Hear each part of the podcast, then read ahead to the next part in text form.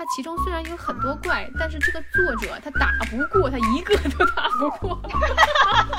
反正我看到现在，小说作者和我必须封一个。他说我虽然不不懂这个天书，我还不能看看平时看的网文修仙小说，编个口诀给你了。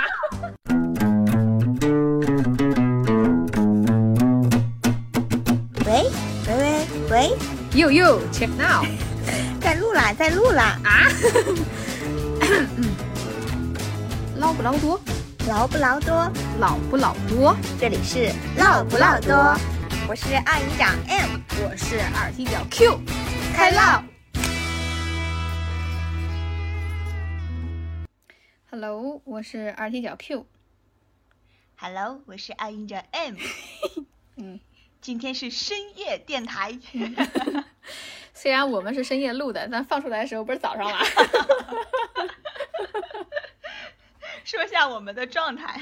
虽然是早上，但是可以给大家带一丝凉气，给秋老虎添一丝凉气的故事。今天，嗯，对对对，嗯，好，那今天就是又到了我们的推书环节，这一次就是推一些嗯网文，我爱看的网文。嗯嗯因为最近剧荒、电影荒、书荒，嗯。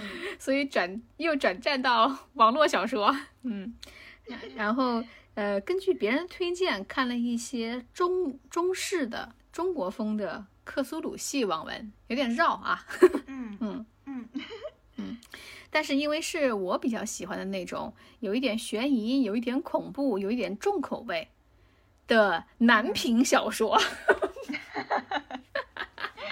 你承认你就是个汉子？我承认，二十四 K。那倒没有，一 K 吧。嗯，然后，呃，想和大家说一下，就是可能比较小众，而且呢，也有一些就是人呢不大喜欢这一类东西啊，萝卜青菜嗯啊，呃，不喜欢的人出门左拐，喜欢的人可以听一听我现在的推荐啊。嗯 喜欢的人敲门请进。嗯，然后克苏鲁小说，因为也是已经在网上稍微风靡了一下，至少是它的名字是吧？风靡了一下，不一定是所有人看过。然后《爱死机三》呢，也有好几集涉及到这个风格的东西。然后呃，我呢也是因为看到别人推荐之后，呃，发现看了两篇短篇，入门发现哎，嗯。中式的是和呃，因为国外的是有文化差异的，我有的时候觉得翻译不好，或者翻译的那个氛围不到，对吧？但是中国人写中式的，就有一种民间小说的扩大版的那种感觉，就是民俗 灵异故事的扩大版的那种感觉啊，整个表达也好，逻辑也好，就更通畅、更舒服一些。嗯。所以呢，我在这里先提几个名字啊，给大家推一下这个这几年来比较火的这些长短篇吧。一个是《诡秘之主》，作者是爱潜水的乌贼，这个在网上已经大爆了啊，可惜我还没看，因为太长 太长了 啊、嗯。第二个是两篇短篇，叫《黑太岁》和《八悔的墓群》，嗯，作者是 O O B M A B，啊，就是 bamboo 竹竹子的倒过来的英文字母啊。然后啊，这有点装了吧？就就不能这么说，因为这个人好像是课课界翻译圈的一个一个大神呢，以前。然后他哦，自己、对不起。这是推测啊，他自己没有承认，因为大家推测这可能是一个叫竹先生的人他自己改名后写的小说啊啊，曾经是一个翻译的啊，做翻译的，至少是这个圈里一个知名人物啊。然后嗯是一篇叫《马恩的日常》，F 君写的。嗯然后我重点五星推荐的嗯是《铁鹤书》，作者是永恒的夏亚。嗯嗯，这篇我待会儿重点讲一下啊啊 好啊！另外一篇就是最近大火、正在连载中的，啊，叫《道诡异仙》，作者是胡伟的笔。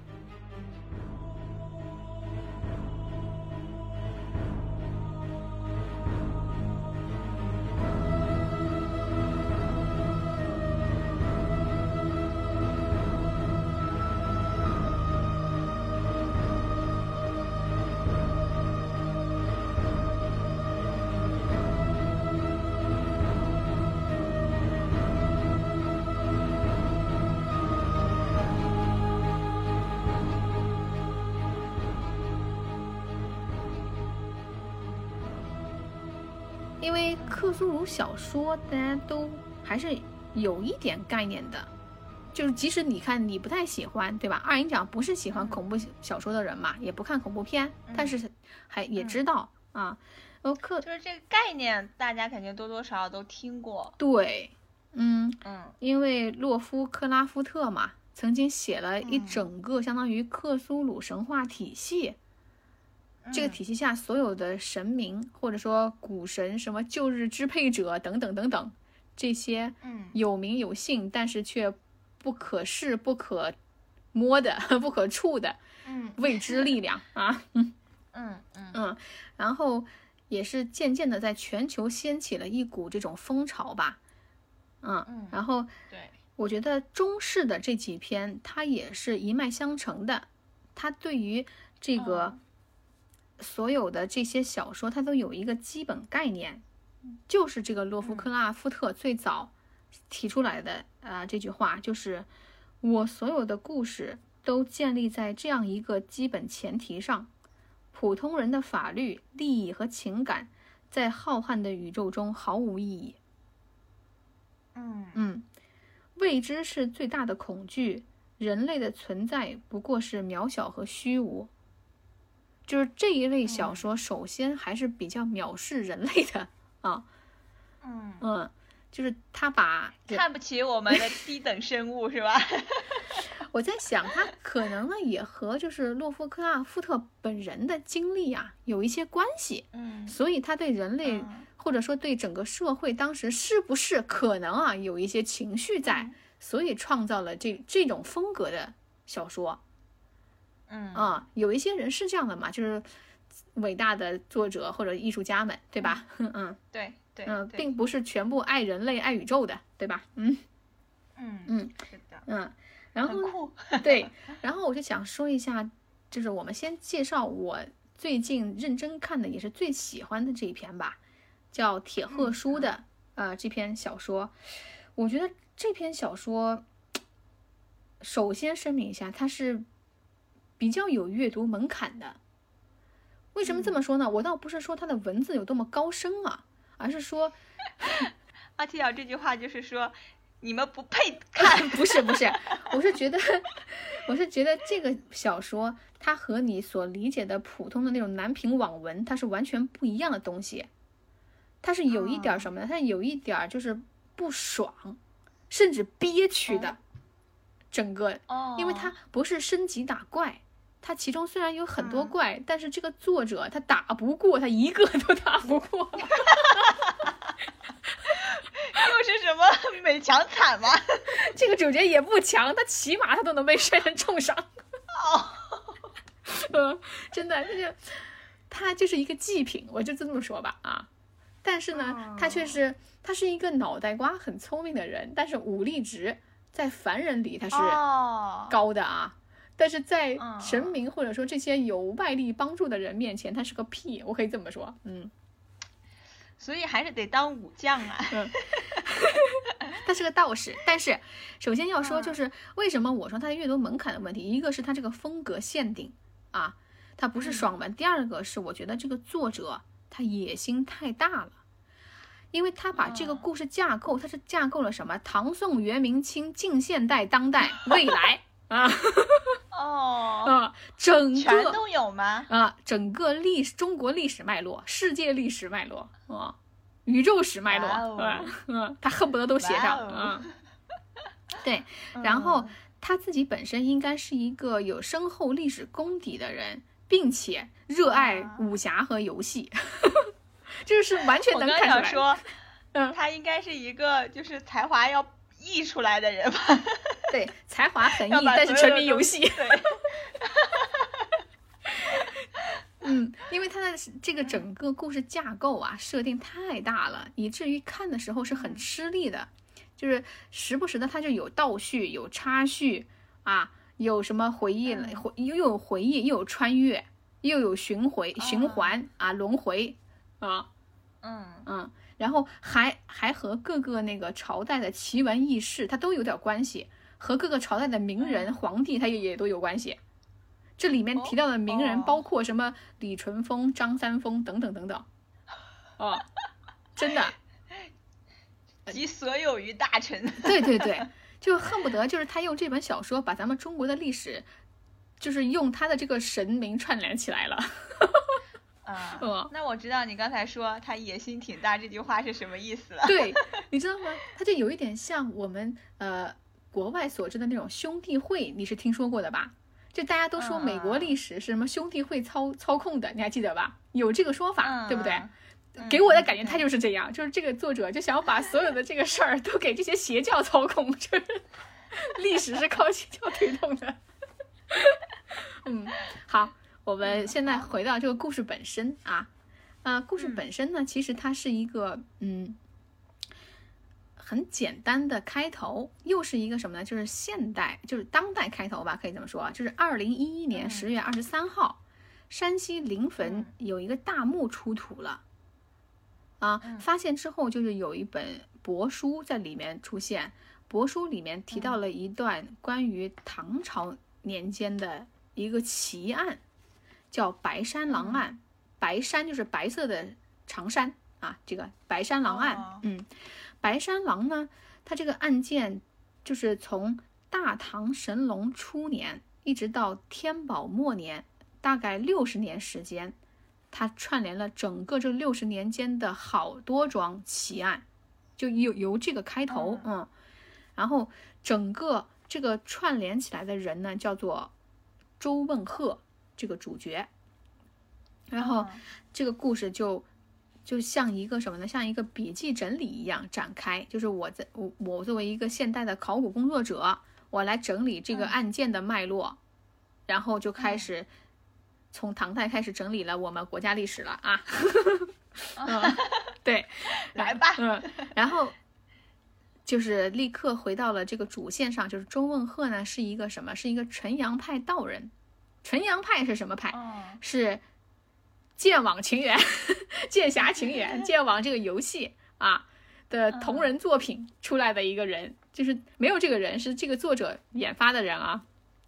啊嗯他是纯阳道人，然后他就是有两个好朋友，他的两个好朋友，一个叫做薛主剑，一个叫花秋空。薛主剑来自，又是这个游戏设定的，叫藏剑山庄。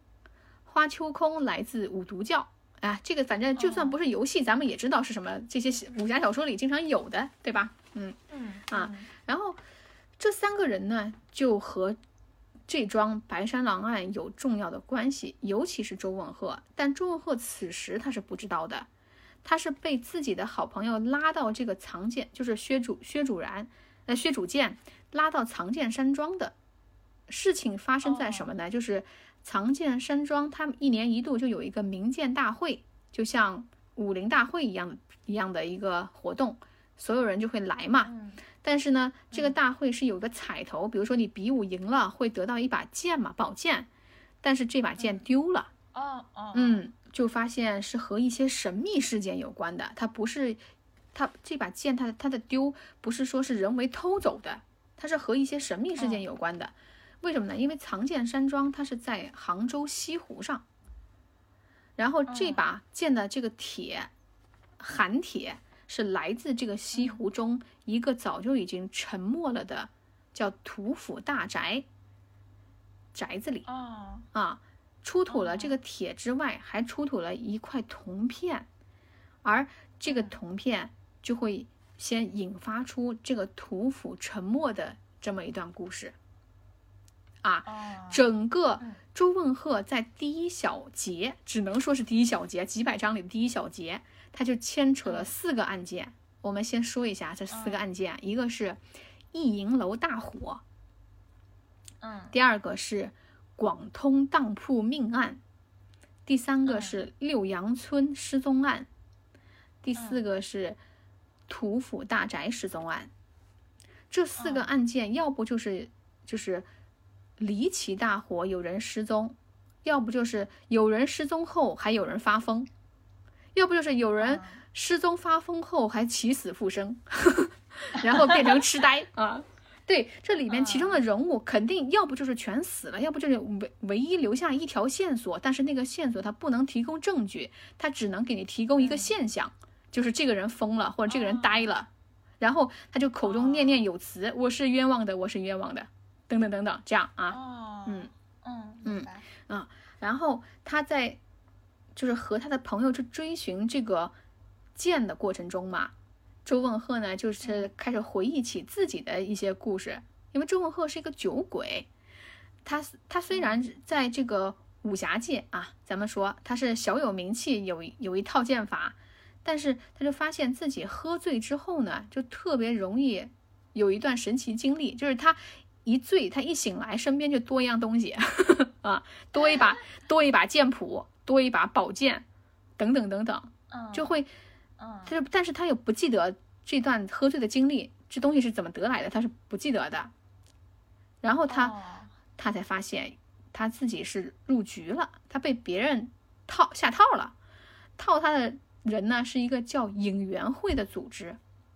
影园会这个组织呢是拉他入局，因为在这个故事中期发展的时候，周文赫就会知道他自己是一个祭品，很奇怪吧？哦影园会他是一个邪教组织的一个帮凶，相当于是，嗯嗯嗯啊。哦周文赫即使知道自己身份啊，即使知道这些所，后来他被，呃，怎么呃沉浸在这个漩涡中心，他无法自拔，但是他也身不由己，生死也不由不由人，全部都是被人推着走，很惨的啊。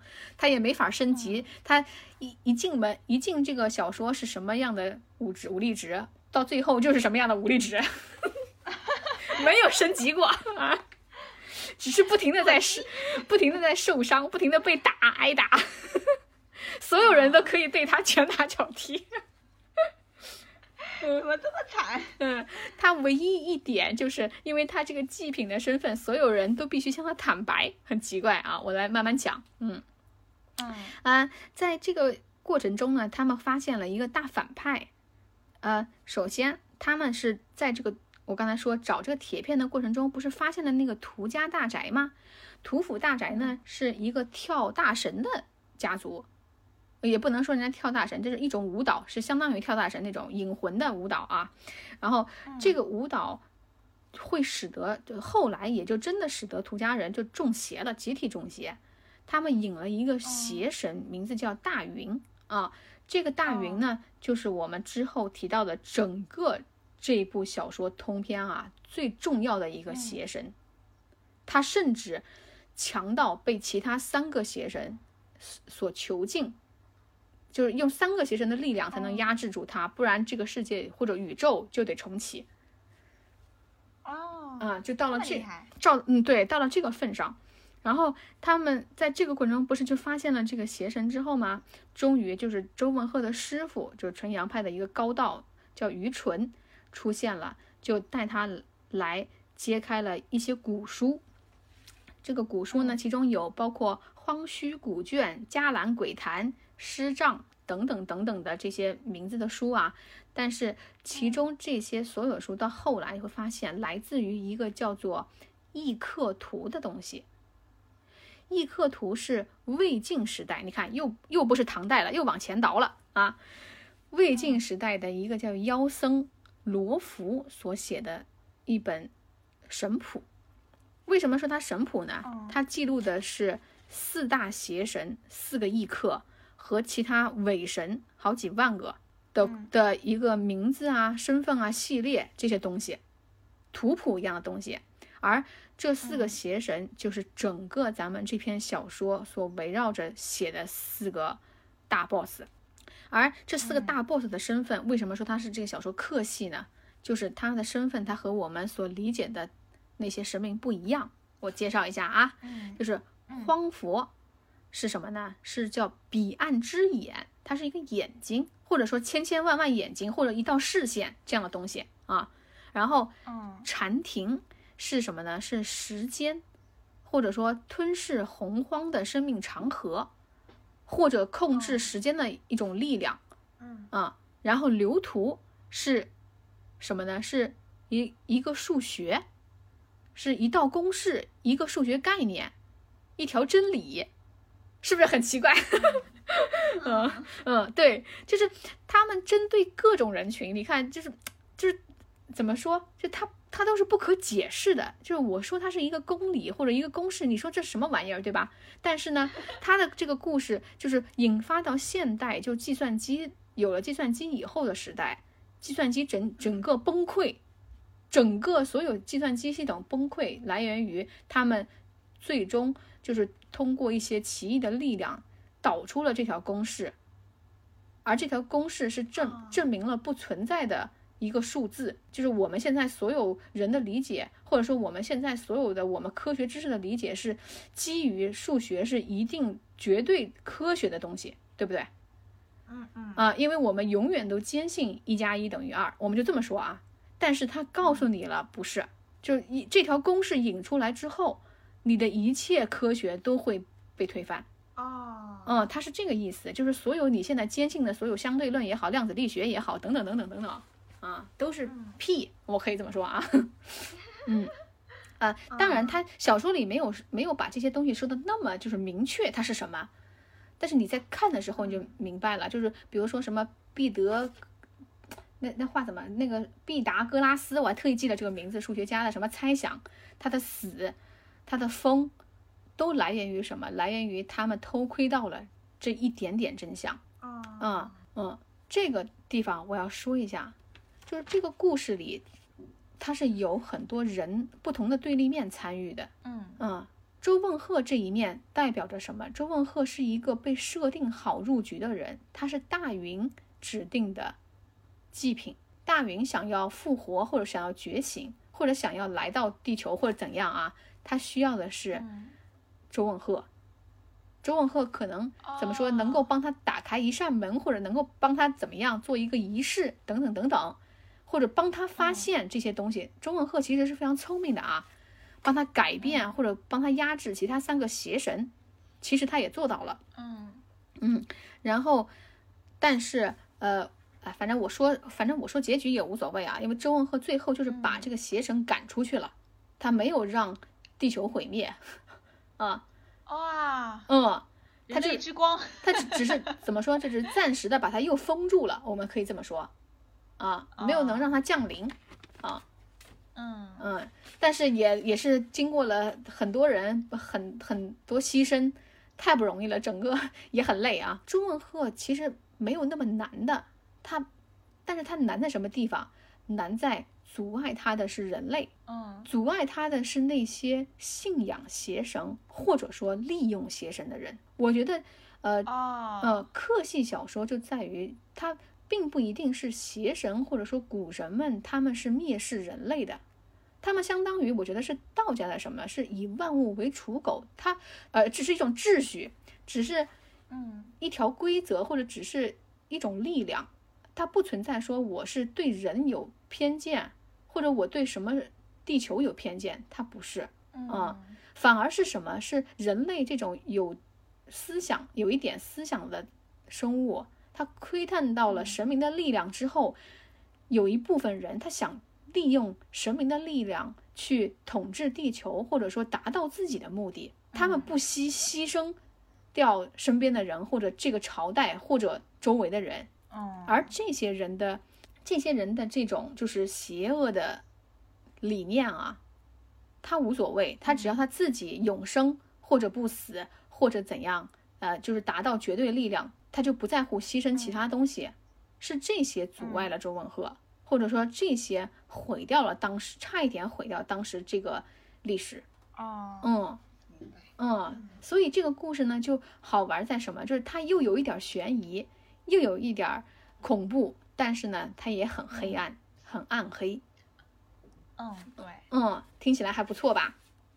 嗯嗯，就具体的它故事呢，它其实不光是周问鹤，然后呢，因为周问鹤在这个过程中，他他不是个祭品嘛，但是其他的神是要来阻止他的，不想让他直接呃复活这个大云嘛，所以就杀掉他，就要杀掉他，就各方势力都来阻拦或者都来缠斗。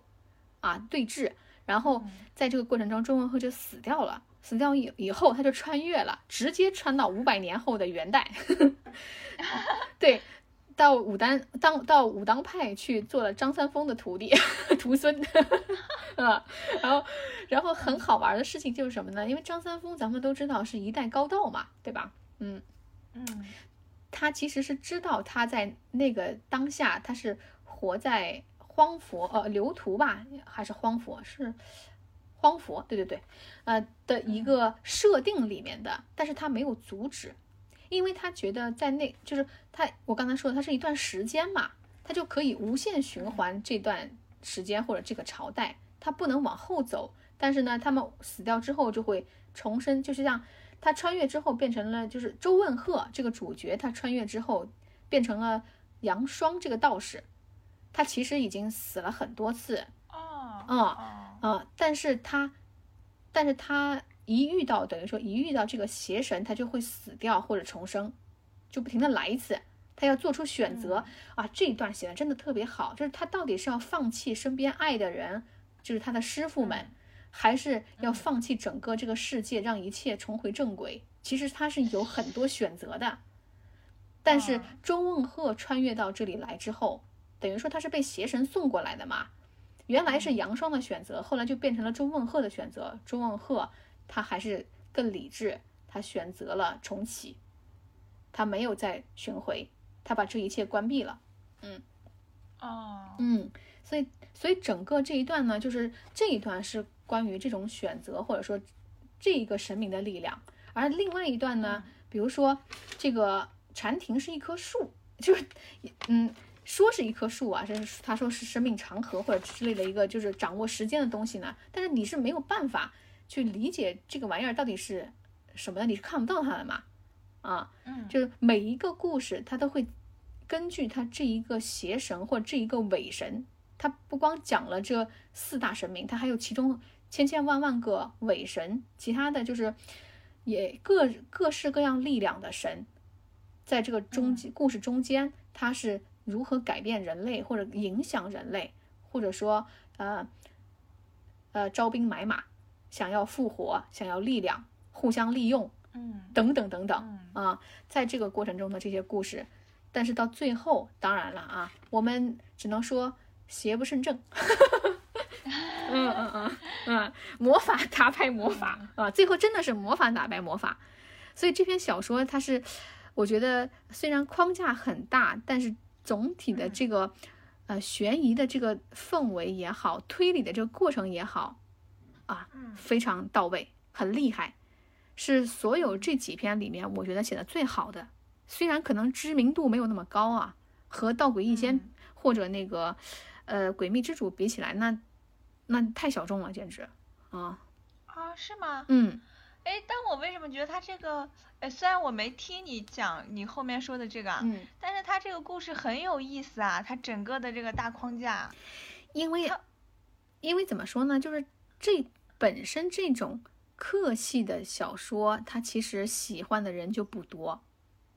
哦，嗯，刚才我也说了，他不是爽文，这个主角全程都被 捏来捏踢了踢去。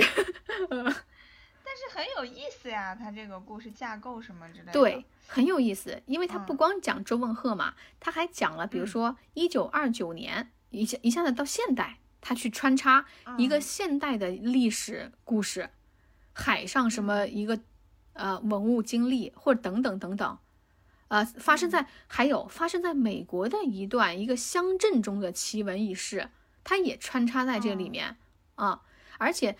嗯这个作者厉害到什么地步呢？就是他每一段故事，他都是有名有姓、有地址、有门房号，就会让你觉得，嗯啊，这事儿这人是不是真的发生过？你会想去搜一下历史，你知道吗？而且啊他的这些案件往往都和真名真姓的人是名人是联系到一起的嗯啊，包括什么呃唐明皇啊、武则天啊等等等等这些人，嗯他都会和他们牵扯上一些关系嘛。刚才我也说张三丰他也在其中，甚至张三丰他还就是是里面一个重要角色。你想想看，嗯 嗯，你就会觉得，哎呀，我好像窥探到了一段真实历史，就是拜官野史这种 感觉。嗯，哦，我觉得这个真的很有趣，赶快买下来拍剧。我觉得这可能不大可不大可能拍剧，因为我印象中，如果我没记错的话，它好像是好四百多章，三百多章啊，几百万字。他每一章他都非常多字。这个作者说自己是拿来练笔的，但是我觉得这个练笔 起点有点高，嗯，人家是谦虚啦。对，嗯，很厉害，很厉害。但是好像因为一些什么不可抗力下架了。原来是在起点连载的，后来转战到了，嗯，后来转战到了那个呃刺猬猫。嗯，但是呃。具体故事呢，我大概就是只能讲到这里，还是需要大家去看，因为它不是说呃需要一口气看下来的，因为它有些案件它也不关联嘛，所以它就可以分分块看啊，一张一张的看。但是我想给大家读一下它其中关于，比如说一些心理或者氛围描写的片段，我截了两小段，好吧？嗯，分享一下。嗯，哦，这是一段就是关于一个和尚。不是周梦鹤啊，是一个和尚的一段经历。他到了一个雪地、雪原的地方，呃，全是雪的地方，然后去逃不出，就是出不来。出不来以后，他就看到了一些类似于神明的东西。他这么说的：“他说，即使在经历了那么多疯狂和瞻望之后，眼前所见还是超出了刘僧定的理解范畴。有那么一刹那，他觉得自己真的疯了。”乱流般的恐惧直窜入他的脑髓，他的身体不由自主地剧烈颤抖起来，他的思想变得一片空白，只剩下了尖叫的冲动。他跪倒在冰冷的雪地里，像是最原始的动物一样嚎叫着、扭动着，涕泪横流着，时而在哭，时而在笑，时而像疯狗一样用双手和牙齿死命刨啃着雪地。他看到了成千上万无名的太古生物从他面前呼啸而过。千亿颗星在他眼前交织成难以名状的诡异花纹，恍惚间，他的意识仿佛触及了光都从未到达的遥远黑暗。他听到了震耳欲聋的寂静，看到了眼花缭乱的虚无。他仿佛在这种失心的狂躁中迷失了亿万年，在疯癫中经历了无数个大千世界的诞生与消亡。怎么样？嗯，这就是这个作者的文笔。绝对可以吧？嗯，呱唧呱唧。嗯嗯，还有一段也是，嗯，如果说眼前仙人的外形只是让刘僧定感到疑惑，那他们走路的姿势就愈加让和尚心生厌恶。他们行走起来确实有一股飘渺之气，只是并不是仙气。那纤细肢体的举手举手投足间，充满了一种让人心胆心胆俱寒的妖异。仿佛是扎破了现实之后生长出来的异界之花，它不在过去，不在现在，不在阴司，不在阳间，不在天上，不在地上。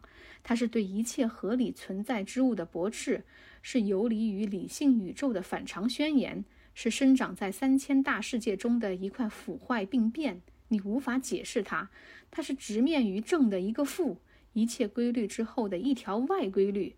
他在人的理性上撕开了一条口子，让人看到了自己可悲的理性之外永无尽头的虚无。哇哦，可以呀！嗯，我就是想说，就是这两个，这两个片段就可以显示出这个作者的功力吧。嗯嗯，他的一些形容，嗯，所以这本书非常推荐，叫《铁鹤书》。嗯嗯，OK，不错不错。嗯，那讲到这里。然后呢，我想说，呃，当然，就是像这一类型的风格的小说呢，可能是有一定的门槛或者界限吧。有些人不愿意去读它。然后我就想介绍两篇短篇，就是入门的吧，关于这个整体风格或者这种故事的一个概念理解。哈哈，这两个短篇是属于呃洛夫克拉夫特的那种模仿。哦，嗯，就是你看到这两篇文章，你就知道中戏的小说大概是一种什么意思。就是我说的中国风，大概是一种什么意思？就是，呃，民间传奇的一种放大。哦，来吧，嗯，那就说一下这个 O O B M A B 这位大大写了两篇，一个叫做《黑太岁》，一个叫做《八悔的墓群》。嗯，先说八悔的墓群吧，是他先写的。嗯。嗯八悔的墓群讲的是一个考古文化的研究者得了精神病之后，从精神病院逃出去失踪了，然后他的朋友呢就在五年后，因为警方有规定吧，五年失踪宣告这个人死亡，啊，这个时候哦。才开始讲述他们曾经为了寻找他去经历的一段传奇，可以这么说啊。但是嗯呃，由于这段经历太诡异，他甚至觉得自己是在做梦，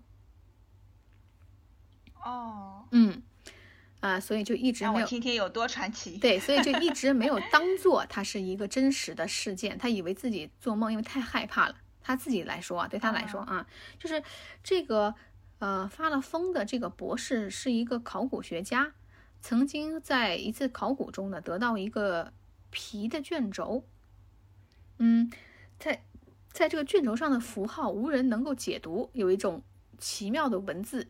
他发现呢是和三星堆一个残缺的青铜蛇剑啊上面有这个文字很相似。他自己一个人跑到巴蜀地带去考察了三次，并且在最后一次有了重大发现啊，在甚至公开声称他发现了一个古文明，但是因为缺乏证据嘛，就得得到了业界嘲笑，他后来就疯了。他当时人已经不太对劲了，就疯了，呃，但是他疯了之后呢，他的朋友为了去不是失踪了嘛，逃出去失踪了嘛，嗯。他朋友为了寻找他，就在他以前的那个笔记里面就发现了他曾经寻找遗迹的一些线索，就去找，然后真的在那个雅安市的一个偏远的山寨里面找到了一个山洞，然后就对这个山洞进行了一个探索。然后在这个探索的过程中，他们越走越远，发现这个山洞巨大无比，然后走到了一个光明的地方，发现了无数的壁画，而这个壁画就记录了一个古古代的先人古族，然后叫就是是这个失踪的这个古学者所称的叫古南于国的这么一个历史，嗯，然后这个。这个古族它供奉一种神，一个神是一条巨大的蟒蛇，大概这个蛇之大和地球一样大，所以叫八悔。嗯，就是八就是巴蜀之国，悔就是大蛇。嗯，然后八悔的墓群就是说这些人，包括他后世的子民，是这条大蛇的所豢养的呃羊群。这么说吧，啊啊，大概是这个意思啊。然后他当时呢，这个。这个故事很简单，就是他们在探索中就发现了，原来他们供奉神明的过程中，有一些人是分门别类了，就是他们在这个洞中定居，分门别类了。有一些人变成了非人非蛇的生物，有些人变成了巨猿，有些人变成了狗，等等等等啊。然后，嗯，但是呢，一大部分人都认为这可能是一种夸张的描呃描绘，不是说真的是这样。因为古人嘛，迷信嘛，啊，但是只有我就记录者就觉得不是，他觉得有点怀疑，他就觉得不太对。为什么呢？因为当时他的好朋友就失踪的这个疯子疯博士，他回来的时候带回来一个陶片，就是这个洞里的，这个陶片上面有一种腥臭的液体，啊，并且把这个博士划伤了。正是因为这个陶片把他划伤了，他后来他的情绪才不对，才开始变化。他觉得和这些东西是有一点关系的，然后他就在这个壁画的墙上呢，就发现，呃，这些子民就是古代先民的子民，他是如何在这个洞中生活的。就是一部分人喝下了这个陶罐中的液体，他就会变种。嗯，有一些人变成那个猴子。有一些人变成巨猿、狗，或者是蜥蜴、蛇，各种不一样的。有一些人不变，就被豢养在一个像猪圈的地方。为什么？因为他他们就是饲料，专门给大家吃饭的。哦，就是人是单纯的食物，你没有变种，你就不会是什么？不会是工蜂，就是没有工作，就不会明确你的分工啊，你就是一个猪。嗯嗯，然后呃，这个人这个人就很。就只有他很害怕，但是其他人就觉得这个太荒诞、太那个了，他们呢就退出去，退出了这个山洞。大部分人都还是无神论者嘛，他们不想再继续研究了，觉得自己好像精神不大对劲了，可能已经被幻觉支配了。因为这里面这个洞里是又腥又臭的，有这个坛子里的那个味道，古罐那个味道，他们就退出去。只有我一直往前探索，为什么呢？因为他发现了一些遗骸骨头嘛，那些骨头不不属于任何人类，而属于这个壁画中的这些生物。就是头是什么猴子头、狗头等等，但是身体是人的这种，他就再往前走，他就发现了一堆衣服和皮肉，而这个衣服呢，是来自于谁？来自于他曾经那个发了疯的朋友。但是这堆这堆皮肉里面是没有一根骨头的。然后这个时候，他就听到自己身后有响声，他回头一看，妈耶！是那个画上活着的那种，又是又不是人又不是蛇的东西，就是蛇头人身的东西，在在对他发出声音，他拔腿就跑，落荒而逃，甚至于昏倒了。然后等他清醒过来的时候，他觉得自己到底是在做梦还是现实呢？他就一直没敢记录。他在最后就写了，他说他知道自己为什么这么害怕，因为他知道当时那个怪物，他对他不是嘶吼。是在叫他的名字哦，嗯，对，这故事就结束了，就没啦。对对，就是一段一个短片，很少字，几千个字，嗯，啊，就是那种深夜故事，对不对？就你听起来就知道了。但是呢，这个深夜故事的氛围渲染，或者这种这种，你看邪教崇拜啊等等啊，这种东西，它其实是一些我们现代的，就是神话体系里没有的，对吧？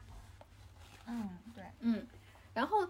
那个黑太岁呢更简单，那个故事是一个关于长生的，就是一个退了休的历史学者，原来在文物院工作的，他去研究自己家族谱历史，结果把自己研究死了的故事。对，研究着研究把自己葬送了啊？为什么呢？因为，嗯，他就发现啊，当然这个故事也是以第四，就是我的视角去写，我又是一个就整理这个死去的。嗯，历史学家的这个笔记的人啊，他就说了这段经历。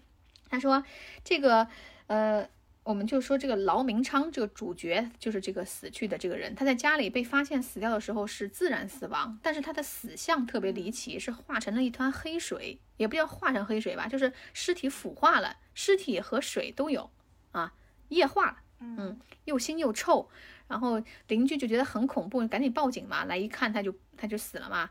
然后在他的笔记里面就发现了一段他的这个过去研究历史的这个故事，他就说自己家里呢，就是几百年、几千年是从事海上贸易的，然后是海民嘛，那总是家里会出那种不读书也通晓古今的人，啊，就很神奇，他就觉得自己家一定是有什么神奇之处的，并且在历史遗留中有很多人都声称他们掌握着不死之法。是这么一个家族，他在这个追寻的过程中就发现，他们一家后来在一一八九八到一九零五年这个时间呢，就举家搬迁到了青岛，买了一套房子，买了一座庄园嘛，相当于是啊，然后并且起围起了那个三米高的高墙。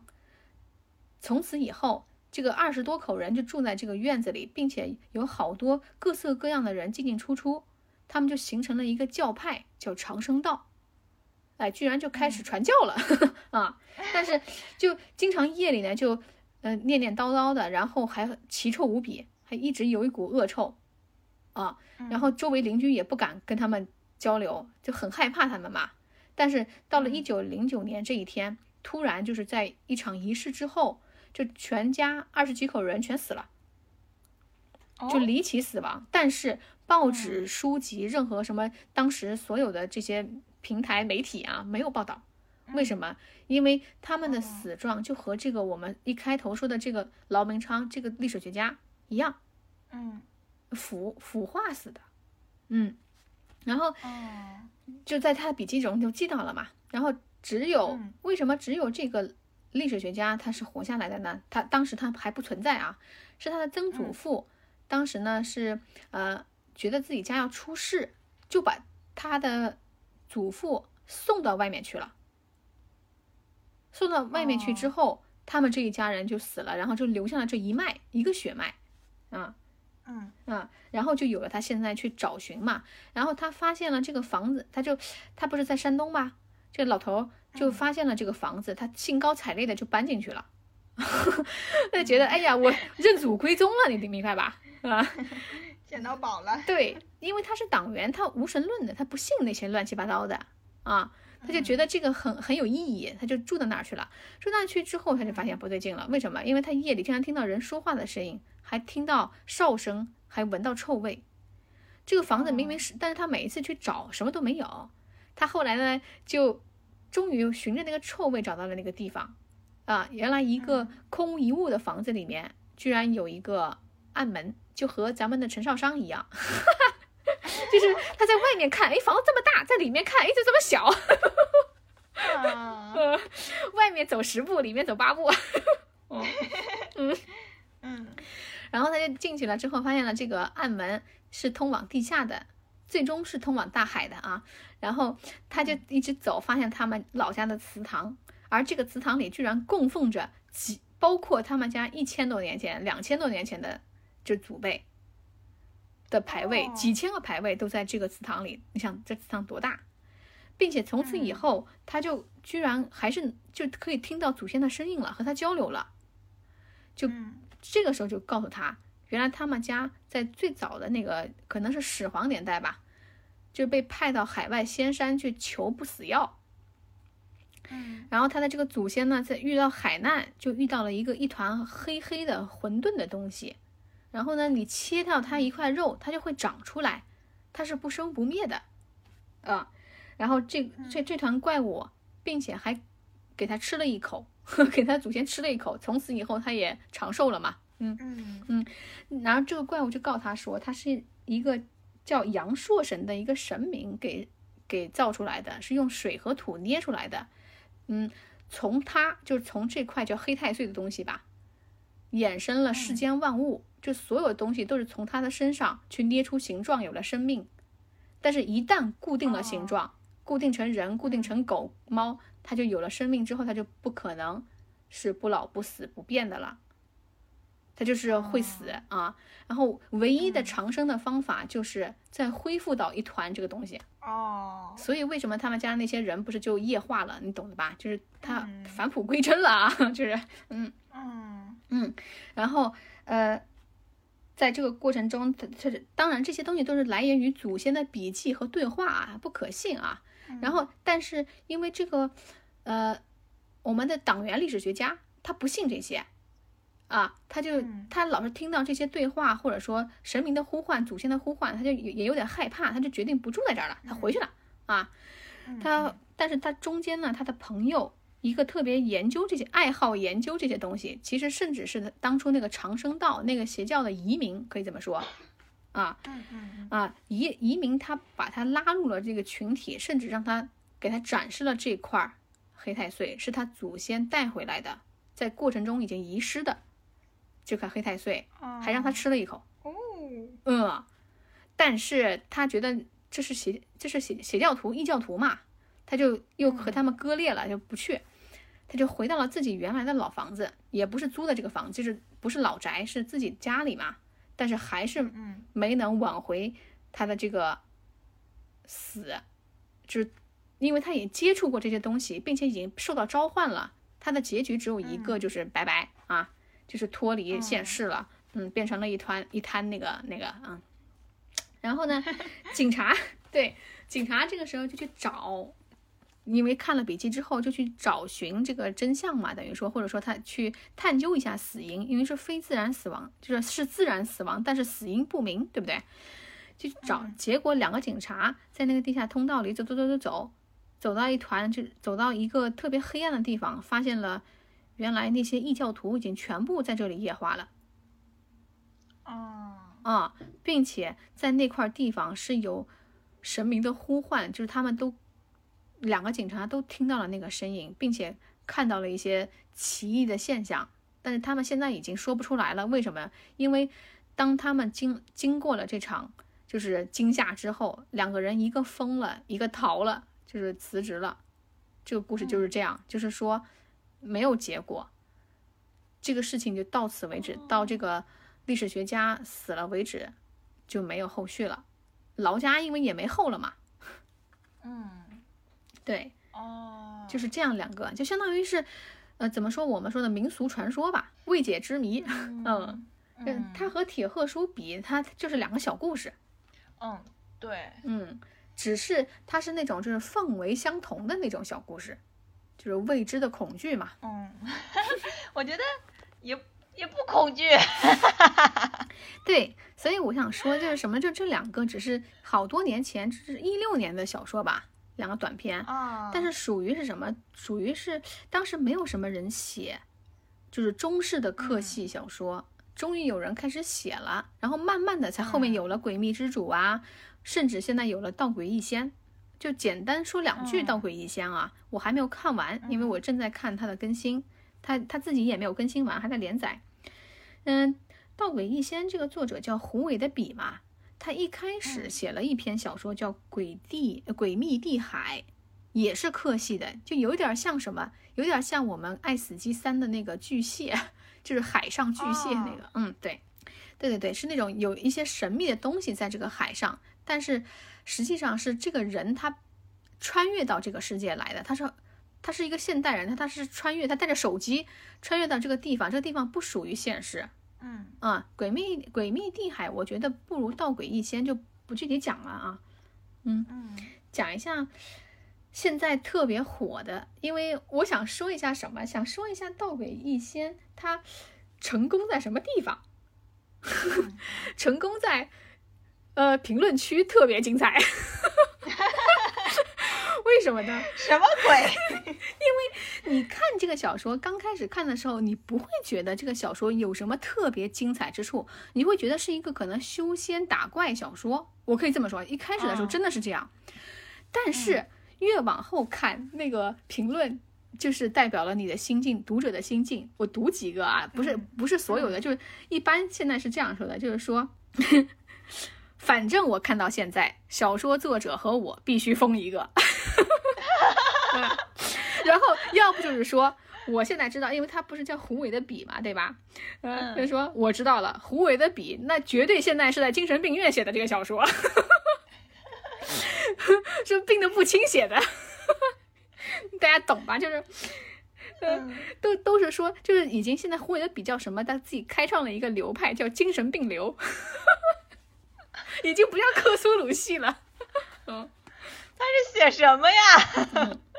对，嗯，就是这个嗯作者说明什么？他想象力真的很夸张，真的是靠想象力啊。呃，他这个故事一开始的时候呢，就是什么？是一个叫李火旺的小孩儿，他其实是个高三学生，但是呢，他突然在这段时间他就发疯了。他不是发真的发疯，他是产生了幻觉，就是现实和幻觉他分不清楚，他经常陷入幻觉。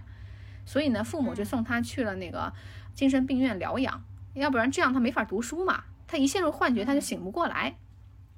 嗯，小说一开始就是这个李火旺，他是这么一个设定，他是他的幻觉里，他在哪儿呢？他在一个道观里作为一个小道童，实际上他也不叫道童，就是不是这个道观这个师傅的徒弟，他就是一个什么？他是一个牲口，是个药引，就是这个道观的道长是以人为药引炼丹的。哦，啊，其实他是这里面的一个大 boss，叫丹阳子，这个道观的观长。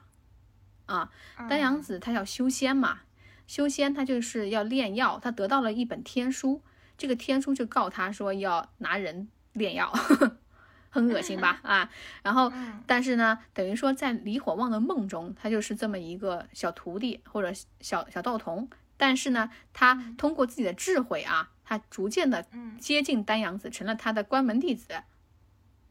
因为他是现代人嘛，嗯，他在幻觉里面，他在现实中呢，他是有一个女朋友，呀，妈妈也对他很好，但是呢，他们家里没有什么钱，其实，在精神病院看病很花钱的，他就嗯他还因为他发疯，他还打了人，他其实分不清现实和幻觉，他就打了人嘛，然后就要就要很多钱。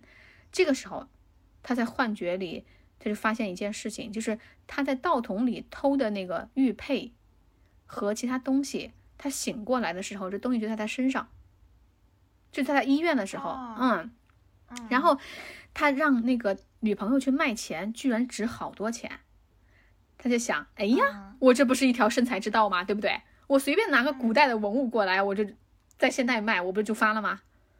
他后来就决定，他就不治病了。他不是说他真的不治病，他他他就愿意在这个幻觉里待一点，待长了，待长的时间，这样可以把自己的医药费啊这些解决了，对不对？他一开始的目的其实就是这么简单，但是结果那个丹阳子就是他的那个道长，就是嗯去告诉他，也不是说告诉他，就告诉他说你你一直就有这个癔症，就是幻想症嘛。他那边他也有癔症，因为他一旦他回到现实，他在那边不就等于发疯了嘛，就呆掉了嗯啊。他说其实这才是现实世界，你那个精神病院你那儿那那个才是假的。就读者其实看啊、哦就是看到这儿的时候，真的到这儿就懵了，你知道吗？就懵了。我已经体会到你说的那句，不是他疯就是我疯。对，对对对，就是整个这个过程，它是很都很诡异的嘛。他是后来嗯他在这个里面是有解释的啊，以嗯以这个李火旺这个主角，他的身份叫什么呢？他叫星宿，他是有名称的。星宿就是什么？就是可以跨越两个平行世界，互相穿梭的人。呃，可我就这么解释，哦不一定，这小说不是这么说的啊。嗯。嗯便于理解啊。但是这种人只有两个下场，一个是死，一个是疯。嗯，也是，哦，你说想想也只能有这种下场了。对，因为你分不嗯清嘛，他中间这一段他其实很。其实很惨的，因为他不知道自己到底是哪个世界的人，不知道自己到底要怎么办嘛。而且他遇到的那些呃奇怪的，就是有他在那个世界，就是他后来长大量的时间，他不是就在那个道观那个世界嘛，古代世界嘛，嗯那个世界里面，无数的人在修仙修道，但是呢，却是各种奇，就是诡异的道。而且哦每种人，就像我刚才说的铁鹤书里的人一样，他们修这些道，或者说他们供奉这些神明，他们不是为了说拯救世界，他们是为了利用这些邪恶力量去强大自己，达到自己的目的，是成仙或者什么，或者说统治人类、统治世界这种邪恶的念头。是这些嗯邪念使这些邪神有了生存空间，你会，所以你就会看到哇，哎，好人不成命，你懂吧？嗯，嗯，好人一生平安。对，就是李火旺本来的目的就是逃出这个道观，然后呢，就带着他的那些药引子伙伴们，就好多药引子都在这儿嘛，就是缺胳膊少腿的、生病的，就是这个药引子就是要这种残缺的人，他自己不就是作为义症，他才作为药引子来的吗？嗯结果他这在这个过程中，他只有打败他的那个丹阳子那个师傅嘛，他就自己嗯胡编，他这个里面人不识字的，大多数不识字啊啊，他识字，他就用那个天书，他看完那个天书之后，他自己瞎编乱造了一套那个口诀，让这个丹阳子练，你知道吧？结果弄巧成拙，这丹阳子他飞升了。哦，他自己用游戏的口诀，就是网文口诀。他说：“ 他说我虽然不会不懂这个天书，我还不能看看平时看的网文修仙小说，编套口诀给你了。”他就编了一套啊，结果阴差阳错，这个丹阳子本身自己是有一些异能的啊，会炼丹，他就变成了一种人不人鬼不鬼的东西，就是仙不仙的东西，他成成仙成得到了，诡异吧？嗯啊。但是嗯在这个过程中，他逃出来了啊，就是主角李李火旺带着伙伴们逃出来了也，就是丹阳子是后来才追上出现的，但是这个过程中，他就刚才我说了，遇到了很多就是奇异的事件、奇妙的人、诡异的坏人，但是呢，他却没有办法清醒，或者不知道什么叫清醒，很惨。嗯，就一直他一直升级打怪吧，虽然他是有一点升级打怪的意思，但是他也一直逃脱不了这个命运。他作为一个星宿，他的命运就是只能被这个命运操纵。哦，好可怜啊。嗯，但是我也不是说就是这个故事就只是这么简单，因为它其中的反派呢，他也各式各样，有一个比如说叫做望道的这么一个组织，就非常厉害，非常屌。他就是以什么呢？以玩弄人为乐。就是你看过《一人之下》嘛？那个动画，嗯啊，它就有点像全性 啊，就是呃，怎么说呢？就它整个它这个《道诡异仙》这篇小说吧，它倒不是说有多么多么客气，它是有一点客，有一点就是修仙这种成分啊，但是嗯它是整体是人物塑造吧，尤其是反派塑造 很成功，哇。我觉得很有意思，听的也很有意思。啊对对对，就是你知道吗？就是像做梦道这样一个组织，它是什么呢？它它是一百三十几个人，是每个人是以麻将命名的，什么三筒五筒的这种麻将命名的嘛、哦啊。然后就是嗯这全员叫什么？你知道你知道评论怎么了？就全员老六，现在流行的啊，就是全员老六，叫他们乐子人，就是找乐子。他他们的目的就是玩弄这个世间，你知道吧？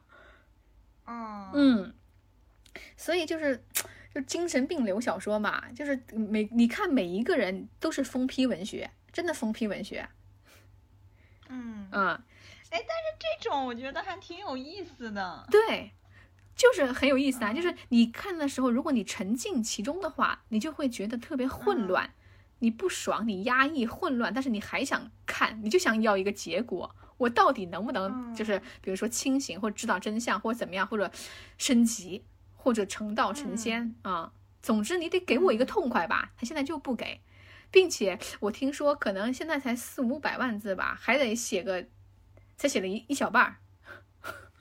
哦，嗯还没完是吗？嗯，现在属于起点的一个大热文吧。你看，哦，我觉得嗯你今你现在讲的这个和你第一个讲的这个都很有意思，就是嗯，要不然能火呢？嗯，哦很有故事性，对，而且呃就很有趣，能写的有意思吧？嗯，对对对，因为长篇连载和短篇毕竟不一样，因为长篇可以永永嗯无尽的发挥想象力嘛，它各式各样的嗯设定，它都可以在这个故事里。它的那个反派呀、它的那些邪神啊，或者修道的人啊，哇，各种各样。嗯，但嗯是框架好啊，就是对嗯，对吧？对嗯大的框架什么的也很有意思，就是对，还嗯你想当初我们就是我们上学的时候特别爱看《盗墓笔记》，《盗墓笔记》不也是这样吗？不是说他盗墓就只盗一个墓或者怎样，他是各地各地、嗯对吧？全国各地都去跑，各种墓葬他都发掘，然后墓葬里面各种危险又不一样，对不对？各种宝物又不一样，嗯，对，所以就是。对，给大家推荐一下这几篇小说。呃，我觉得《嗯盗诡异仙》因为现在特别火，甚至在 B 嗯站已经有无数的人给他做出了动画手书啊，这之类的东西啊。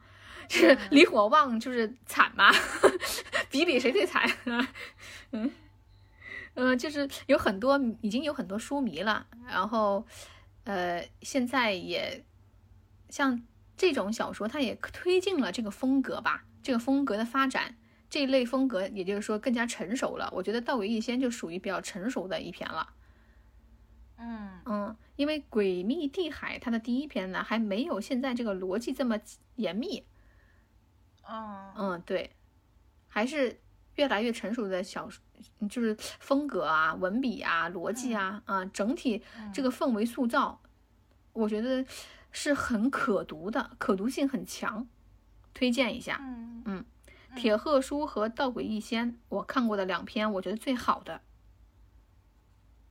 嗯，嗯，铁鹤书《道诡异仙》。对，嗯铁鹤书的作者是马永恒的夏亚，《道诡异仙》的作者是胡伟的笔。这一期主要就是给大家推荐一下，嗯，最近我比较迷的 嗯小小说类型。嗯，二营长的快乐源泉。对，因为但当然我也欢迎大家就是广泛讨论一下，有没有什么好的小说网文啊，给我们推荐推荐。因为其实有很多宝藏我是不知道的嘛，都是靠大家口口相传，或者说你要在平台推荐我才能看见，不然你自己很难找到。嗯大家快来给二踢脚推荐一些好嗯，看的网文。对对吧？嗯，男频女频什么都可以，他都能，他通吃。对 对对，其实是的，不分。而且你想啊，我还是一个原单小说作者呃不爱好者呢啊。他所有类型都通吃，只要好看就可以。嗯，OK，今天这期就介绍到这里啊。嗯，希望能勾起大家一点点对于中文中系克苏鲁小说的兴趣。嗯嗯，对，我觉得这个是可以推荐一下的，对吧？看我们嗯自己写的这种多好。对，不要总看，就是我我们也不是说不好，别的不好，我就说不用总看一个风格的，对吧？可以尝试一下新风格，也许你就能找到哎新的爱好，对不对？嗯哎，你说这个，我突然想到，有一种这种感觉，就是像之前我们玩那个《艾尔登法环》嘛，嗯其实它里面也有一个很大的故事，但是它是那种国外的神话体系嘛，哎，对对对，你嗯说的特别对。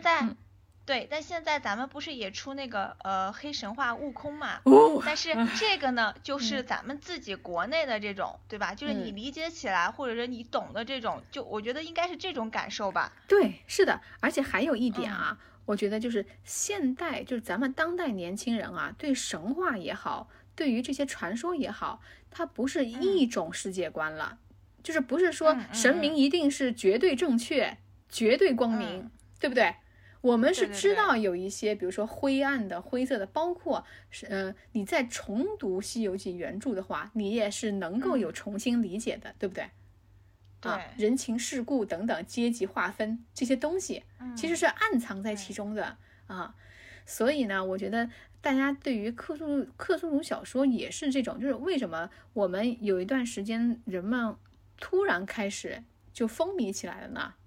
嗯呃，我觉得就是对人性开始更加的愿意去挖掘了。